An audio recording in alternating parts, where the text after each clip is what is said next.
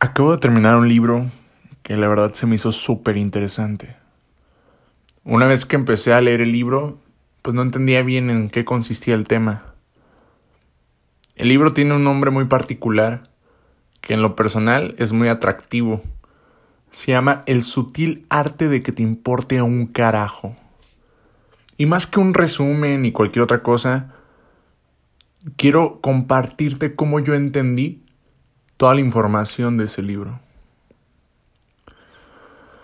Uno de los temas que estuvo hablando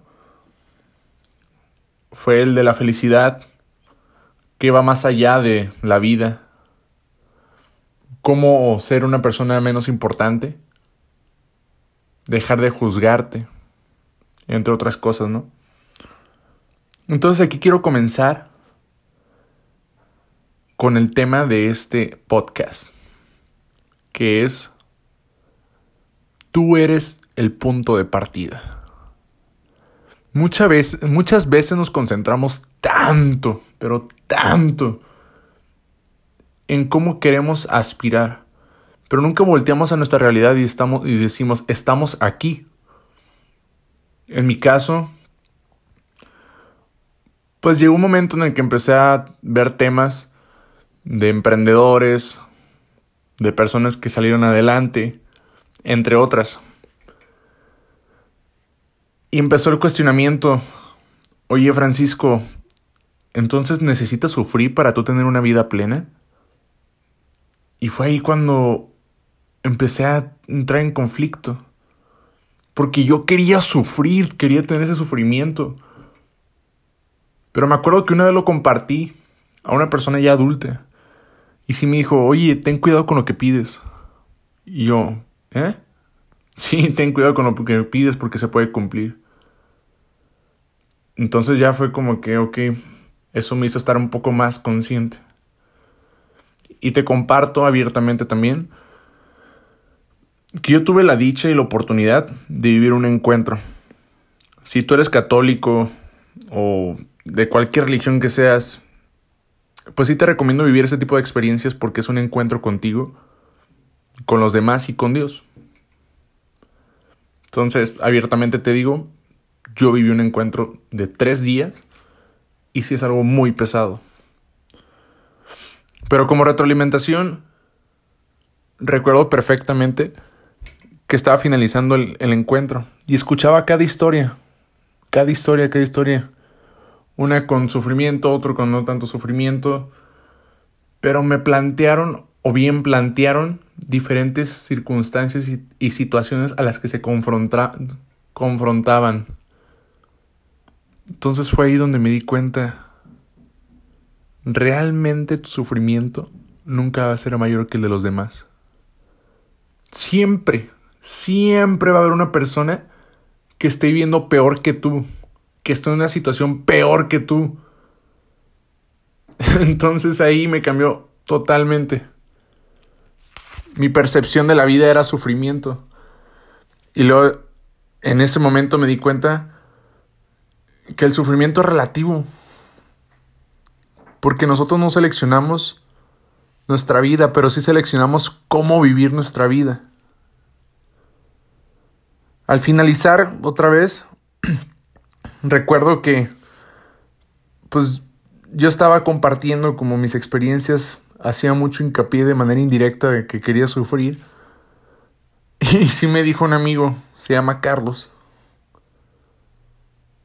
Oye Francisco, no te menosprecies, porque tú vales mucho. Yo era igual que tú, me dice. Yo también pensaba así, tenía todo perfecto, una vida perfecta, todo. Y desear tanto esto, pues no me di cuenta cuando perdí a mi madre.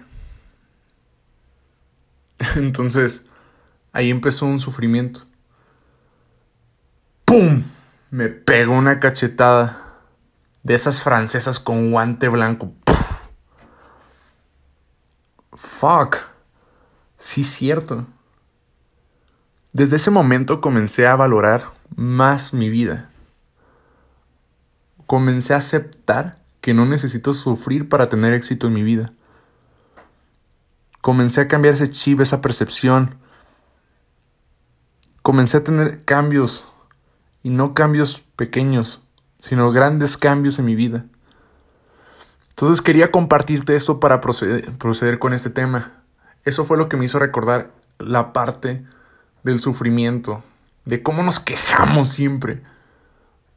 Todo el mundo se queja, pero tú tienes la oportunidad de decir, ya sufrí esto, ahora voy por esto, aprendí de esto, y voy por más porque yo quiero, porque yo decido cómo vivir mi vida.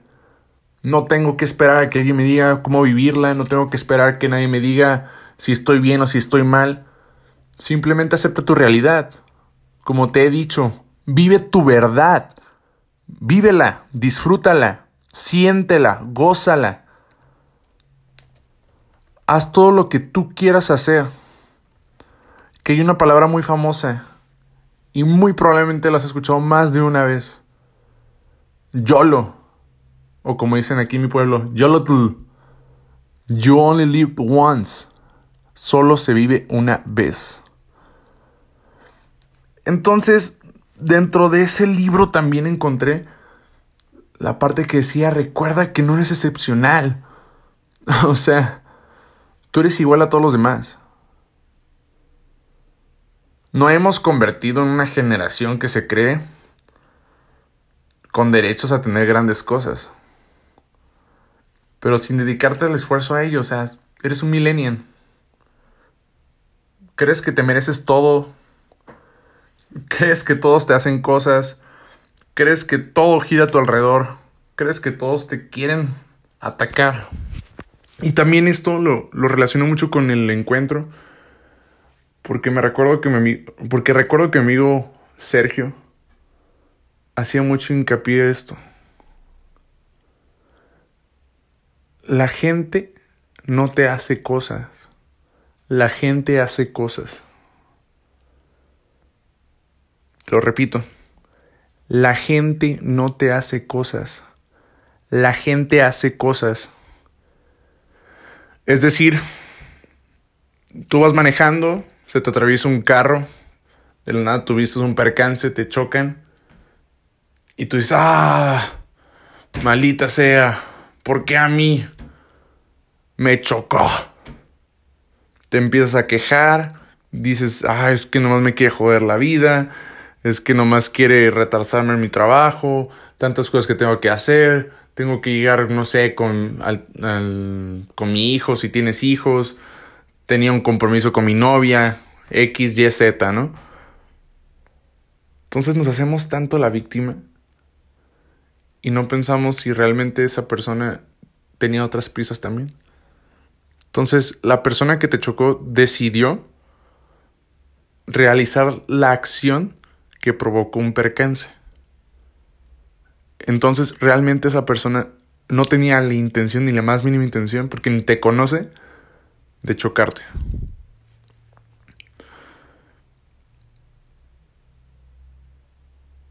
Así es. Entonces, deja de hacerte la víctima, acéptalo y ya. También nos enseñó los cinco valores para cultivar. Una de esos es la responsabilidad.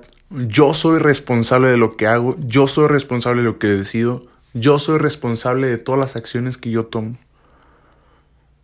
Tú siempre vas a escoger cómo te sientes, si te sientes feliz, si te sientes triste, porque tú eres el responsable. Otro valor, como un segundo valor, era vivir con incerteza, con duda, la incertidumbre que hayas aprendido. No siempre debemos de saber todo.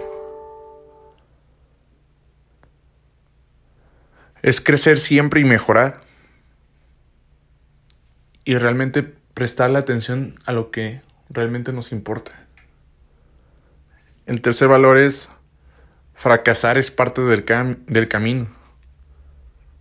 Sí, fracasar es parte del camino para el éxito. Creo que ya lo he mencionado antes. No conozco ni una persona que no haya fracasado y haya llegado al éxito. Si tú tomas acción y tomas una acción constante con, con mejora, tu éxito va a ascender a que se cumpla. El éxito sí es relativo. ¿Por qué? Porque tú te planteas un objetivo, tú tienes un estilo de vida y tú sabes lo que quieres. Pero sí es importante fracasar dentro del proceso y aceptar que fracasas. Pero decir, ¿sabes qué? De este punto yo ya tengo una referencia y yo voy a mejorar, no voy a volver a fracasar de la misma manera. Es como un videojuego. Es como si jugaras Mario Bros. Tú vas caminando, no sabes ni, idea, no tienes ni idea de cómo se juega. Simplemente te, te movilizas dentro del videojuego, empiezas a caminar y en eso se, se te atraviesa una concha. No sabes ni qué hacer y te pega la concha y ¡pum! te mueres, ¿no? Vuelves a nacer, ahora se te atraviesa la concha y ¿qué es lo que haces? Saltas la concha. Sigues el recorrido y en ese momento ahora se te atraviesa una concha de esas que vuelan. Entonces dices, ah, una concha, salto, pum, me pego y otra vez te mueres, ¿no? Y así, ese es el constante aprendizaje. Si algo aprendes de los videojuegos es ese tema. Que tú en la vida puedes intentar mil y un cosas, pero tienes que tomar acción. Como cuarto valor es el cultivar el rechazo. Debemos dejar de ser hipócritas y de decir mentiras, no te va a servir de nada. Lo que nos compartía Mark Manson dentro de su libro era el cómo actuaba en su relación con su esposa. Él ya tenía un pacto de relación en el que no se decían mentiras. Si realmente iban a tomar una decisión, pues ellos hacían responsables primero y le decían, ¿sabes qué? Hice esto por esto. Así de abiertos, es más sano. Entonces, cultiva el rechazo, no siempre tienes que estar aceptando todo. Esto se ve mucho también en las ventas, se ve mucho en el ligue, se ve mucho en las situaciones sociales. Tienes que aceptarlo y ya. Pero tienes que aceptarlo de una manera que te haga aprender. Como quinto valor es contempla tu propia mortalidad.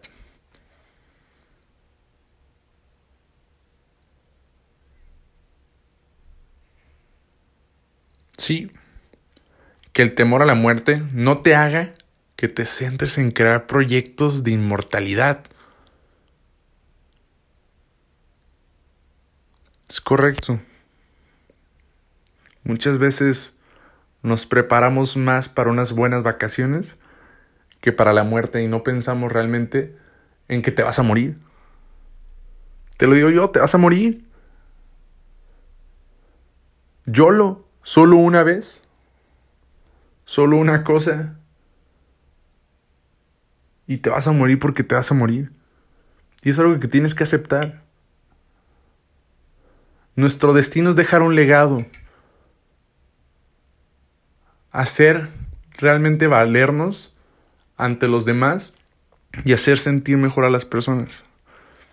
Ese es nuestro propósito en esta vida. Pero cada quien tiene una, una, habilidad diferente, cada quien tiene sus destrezas. Y si nunca has, pero si nunca has trabajado en ello, tienes que hacerlo ya. No esperes conquistar una guerra sin ni siquiera haber peleado una batalla. Toma conciencia de esto. Son muchos los hallazgos que se encuentran dentro de la vida, muchas las experiencias que nos comparten dentro de las lecturas. Vives cada día. Bueno, eso quiero creer, porque tal vez existas, pero si no aportas, ni generas un pequeño cambio, ni una mejora en tu vida, déjame decirte que estás muerto. Nomás existes, pero ¿cuándo vives? Toma conciencia de esto otra vez. Ponte a mejorar. Ponte a creer en ti mismo. Que tú eres tu propio punto de partida. Tú eres tu limitación. Si no sabes cómo empezar, investiga un poco de la programación neurolingüística. Puede ser un buen punto de referencia para que tú tomes conciencia y digas yo puedo. En la escuela nos enseñan mil cosas y en la vida nos confrontamos a otras. La escuela nos prepara para ciertas cosas, pero nunca te va a preparar, pero jamás en la vida te va a preparar para vivir. Así que vive tu verdad.